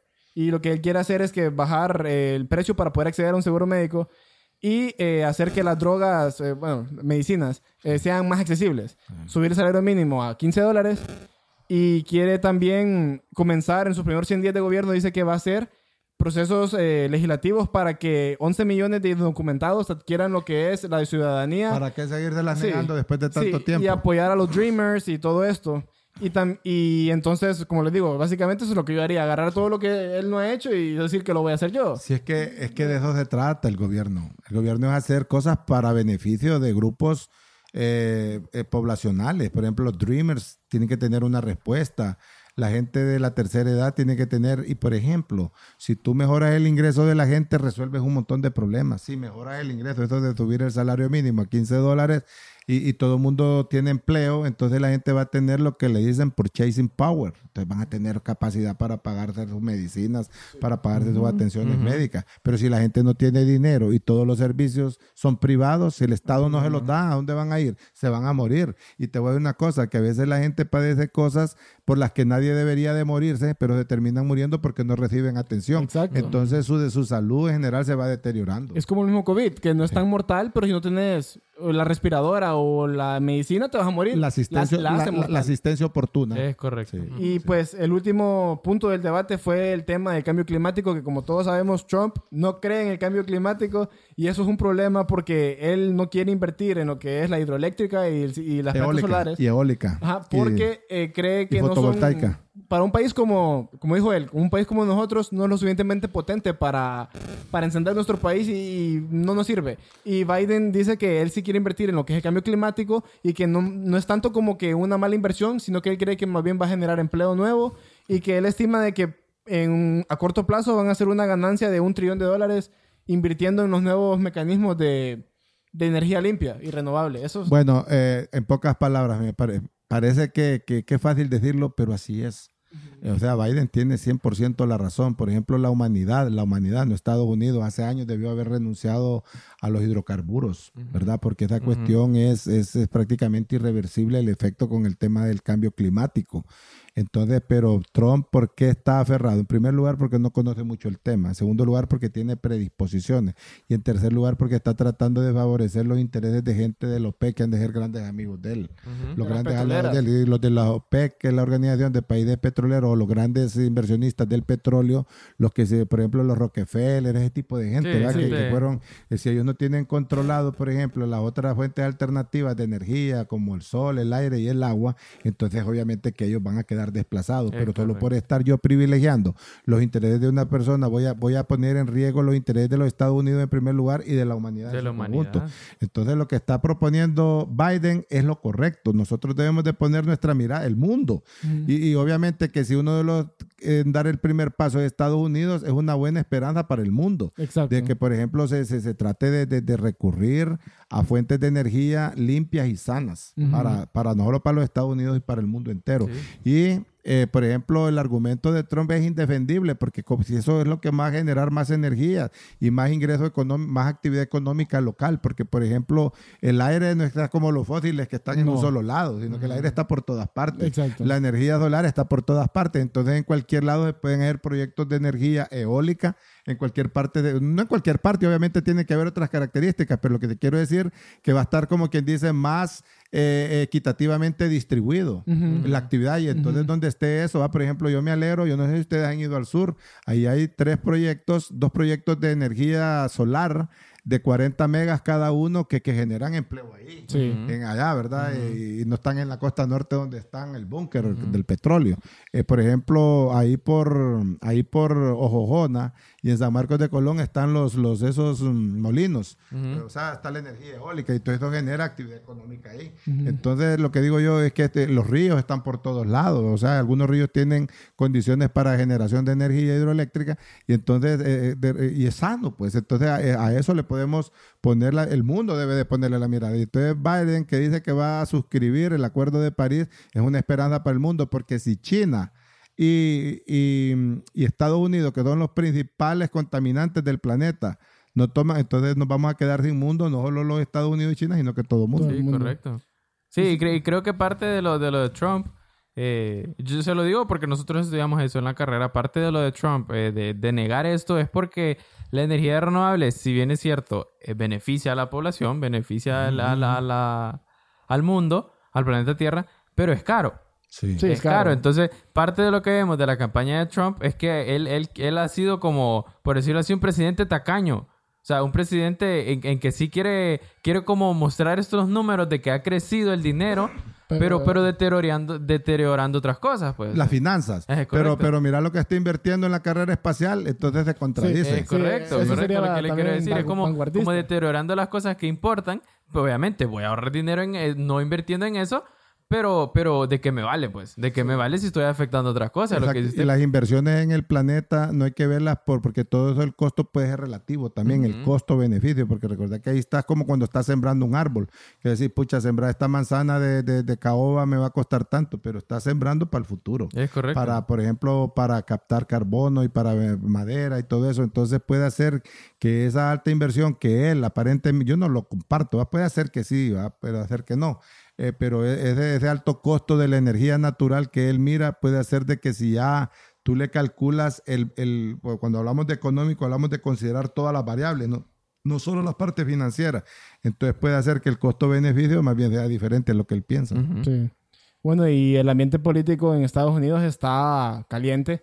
Yo, la- el único país con el que lo puedo comparar es con el nuestro, ¿verdad? Que hay una población altamente polarizada de que no importa lo que digan o hagan estos eh, eh, precandidatos ahorita, eh, ya mucha gente ya tiene su opinión, ya tiene Y lo- su decisión. y su decisión, ya han votado. Sí. Y entonces la cosa está reñida, está, está un poco tensa, hay odio entre muchos de los norteamericanos. De verdad, ahorita se está librando lo que es una batalla ideológica. Es peligrosa. Y eh, podemos ver que supuestamente las encuestas dicen de que Biden va mm, adelante, pero es un margen muy pequeño. Bueno, yo lo que te voy a decir categóricamente que el que gane los votos de la Florida va a ser el presidente de Estados Unidos. Y ahorita no hay eh, una última palabra ahí, ahí es donde No. se están jugando la presidencia. va reñido. Sí, porque como que ya lo demás ya está definido. Sí. Y entonces ya calcularon que, que, por decir algo, este tiene, digamos que se gana con 60 votos, va. 60 votos, digamos, va. Y entonces este tiene 30 y este tiene 40. Nadie tiene 60, pero faltan esos 40 votos de Florida. El que Sí. gane esos votos, como nadie se gana uno, y no que el que gana, lo gana todos. Entonces, los dos, el que tiene 30 y el que tiene 40, con esos 40 votos van a pasar lo que el mínimo que necesitan. Entonces ya todo, parece que ya todo, el, el- parece, va, que de acuerdo a lo que hemos visto por televisión y lo que dicen algunos analistas, eh, bueno, el único estado péndulo ahorita es la Florida. Sí. Y entonces el que se lleve dos 40 votos electorales parece que es el que va a ser presidente. Pero no se sabe quién va a ser, porque ahí de hoy a mañana cambian las cosas. Sí, está como un cuento y prepárense que posiblemente esta semana que viene eh, Trump se va a salir con alguna cuestión ahí. Rara. Eh, sí, eh, ¿cómo le llaman a eso? Sensacionalista. Y, O sea, él tiene muchos cartuchos, es el presidente de los Estados Sí. Unidos. Bueno, Sí. desde ya están diciendo de que creen que el mero 3 de noviembre no se van a dar el resultado, que dicen que se va a posponer el resultado eh, días eh, después del 3 de noviembre porque se están contabilizando los, los votos postales y vainas así. Que, que él Y- incluso sí, está feo. dijo y, y ha dicho muchas veces al, al- en, en la, mm, a los medios de comunicación, ha dicho que él cree que es fraude. Que están, Que están que prestan para el Sí, fraude. ese es, un, ese es un punto que, ese es un punto que ya día lo viene martillando. Sí. O puede salir como en esa película que les digo, que el presidente se inventa de que un país europeo le declara la guerra a Estados Unidos y que ese país es Albania. Incluso en Honduras mucha gente no sabe quién es Albania. Entonces los Estados Unidos vayan por la radio. Y después, Ajá. pero es divertido que no sabían quién era Albania. ¿Por qué no dijeron Italia? Que Italia lo conocen. Ajá. Entonces después tuvieron que decir hasta en unos mapas dónde quedaba Albania y todo. Y representa para nosotros una amenaza del país chiquito. No, y, y sí, básicamente él desde ya está diciendo como que no va a aceptar el resultado y, Y es peligroso. y cosas así. Es Se- se- se- peligroso, sí es peligroso. Es peligroso cuando un candidato dice que no va a aceptar el resultado. Y mira que él ya está Feo. controlando muchos votos en la Corte Suprema de Justicia y los que le pararon la intentona a Al Gore en aquel tiempo fue la misma Corte Ujú. y puede ser que los que le den luz verde ahorita sean los de la misma Corte a él para Sí. que siga con ese paseo, ¿verdad? Ujú. pero, pero Estados Unidos supuestamente es la, es la democracia más admirada del mundo, ¿eh? entre comillas. A ver qué pasa. A ver qué pasa. Entonces, eh, bueno, punto finales, expectativas, opinión final. Yo creo, va, si yo fuera estadounidense, yo voto por Joe Biden. No lo voy a esconder. Yo diría de que no pienso que sea un mesías, ¿verdad? No lo veo como un salvador mesiánico de Estados Unidos, pero ponderando los dos, las dos posiciones, yo me iría por Joe Biden. Li- Literalmente yo creo que eh, pronostica para mejor el, el panorama de Joe Biden. Yo creo que ganaría él, digo yo. Sí, yo digo de que si fuera una elección en base a méritos, eh, lo merece Joe Biden, ¿va? El que ha tenido las mejores propuestas mayor seguridad y creo que proyecta mayor respeto, ¿verdad? Ante la inconsistencia, las ambivalencias de Donald Trump que, que no se sabe qué va a hacer. Es impredecible. Sí, y, y creo que parte importante para nosotros eh, como latinoamericanos, creo que, que Joe Biden salga, salga siendo presidente sería lo mejor, la mejor opción para nosotros en este lado del mundo, ¿verdad? Sí, los países pequeños. Correcto, los países pequeños, porque hemos visto que en estos cuatro años Donald Trump ha hecho lo contrario a lo que otros presidentes han venido haciendo, como poner el ejemplo de Obama. O sea, tal vez no era que nos, eh, no, nos andaba enchineando ni nada, pero, pero se miraba un cierto de respeto, lo que hablábamos, de acuerdo a nosotros. Lo que ha demostrado Donald Trump, de acuerdo a países de Latinoamérica, es que no nos pisotea. Pues, o sea, él, él, él ahora, él no le importa si nos ofende, si nos trata de ladrones o violadores o lo que sea, o si viene y se inmiscuye en las cosas de nuestros países, porque en muchos de los países se dice, y en el nuestro no es la excepción, de que ellos influyen en las elecciones. Ellos ponen y quitan presidentes, ¿verdad? Entonces, eso creo que sí nos beneficiaría más eh, Joe Biden. Como dijiste, Jorge, tampoco es que él es un mesías y él es el, el, el perfecto, ¿verdad? Pero creo que sí en estos momentos sería Joe Biden el más indicado para la presidencia. Y para el mundo. Entonces, eh, muchas gracias por acompañarnos, papá, Jorge Sarandía, licenciado. Eh, hemos eh, pasado un buen, hemos debatido bien, hemos argumentado bien esta pequeña conversación. Esperamos que haya sido del agrado de las personas que nos escuchan. Eh, esperamos tenerte de regreso en alguna otra ocasión. Y pues sí, vamos a ver qué acontece este 3 de noviembre. Esperamos que sea para bien del mundo y de Estados Unidos. Gracias a ustedes, los felicito y creo que después de este programa entendemos un poco mejor el mundo.